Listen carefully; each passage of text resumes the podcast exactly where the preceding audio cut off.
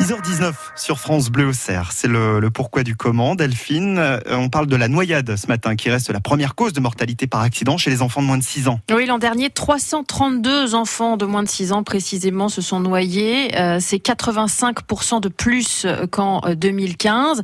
La ministre des Sports lance donc un plan anti-noyade baptisé Aisance aquatique dès 4 ans.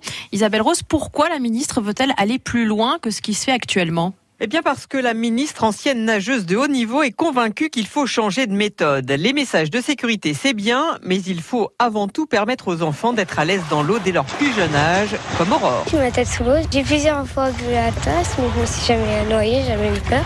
Roxana Maracineanu souhaite donc que dès la maternelle, les enfants apprennent à être capables de réagir sans paniquer s'ils tombent accidentellement dans une piscine ou un lac.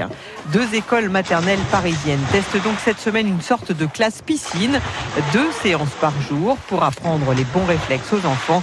Si cela porte ses fruits, le dispositif pourrait être étendu à toutes les écoles volontaires dès l'an prochain. Mais est-ce que c'est applicable partout et notamment dans Lyon, Isabelle? Sur le papier, oui, mais dans les faits, le nombre de piscines ou de stades nautiques publics couverts est insuffisant. On en compte moins de 4200 en France et seulement 8 dans Lyon, à Tonnerre, Saint-Florentin, Migène, Joigny, Auxerre, Avalon et 2 à Sens, mais rien en Puisée ou tout au nord du département. Autre frein, les créneaux horaires réservés aux scolaires sont déjà archi pleins et le temps de transport parfois plus long que celui passé dans le bassin. Je descends en courant sur le tapis, je saute dans l'eau. Une fois arrivé dans l'eau, je mets la Il faudrait aussi des maîtres nageurs et des accompagnants supplémentaires pour aider les petits à se déshabiller et se rhabiller.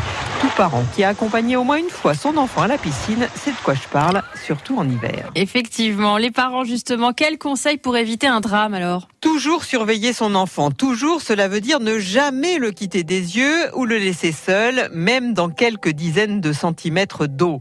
S'il ne sait pas nager, lui mettre des brassards bien sûr, mais aussi lui apprendre à mettre la tête sous l'eau, à sauter là où il n'a pas pied, à rejoindre le bord. L'encourager à prendre des cours dès que possible, car aujourd'hui encore, la moitié des élèves de 6e ne savent pas nager et un Français sur 6. Alors vous aussi, si vous avez peur de l'eau ou si vous ne savez pas nager, des vidéos seront mises en ligne sur le site du ministère des Sports dès le 22 avril pour vous aider. Le pourquoi du comment euh, d'Isabelle Rose à retrouver sur notre site internet. Et 6h22.